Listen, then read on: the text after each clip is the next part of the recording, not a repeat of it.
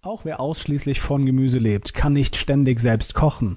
Ein Besuch im Restaurant erweitert den Blickwinkel und stellt Weitergehendes vor. Zudem kann er einen guten Einstieg bieten für all jene, die noch nicht so ganz überzeugt worden sind.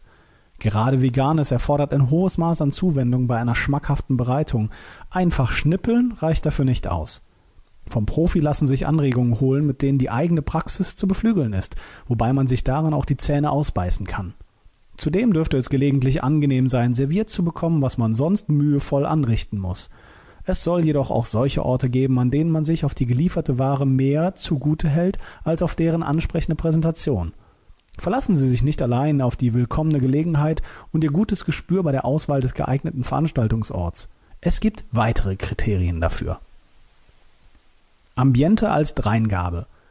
In vielen Fällen mitbestimmt ist sicherlich der Preis bzw. das Verhältnis, in dem er zur angebotenen Leistung steht. Dabei spielt die Lage eine wichtige Rolle. Auf dem Land sollte es Vegetarisches in liebevoll arrangierter und jedem zugänglicher Weise nur selten geben, doch auch von Stadt zu Stadt können die Unterschiede gravierend sein. Warum in die Ferne schweifen, fragt sich der Berliner, wenn es mittendrin schon kulinarisch ergreifend zugeht.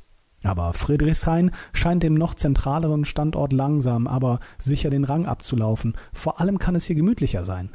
Wer durch die Sonntagsstraße schlendert, dem begegnen bevorzugt wochentags solche Köstlichkeiten.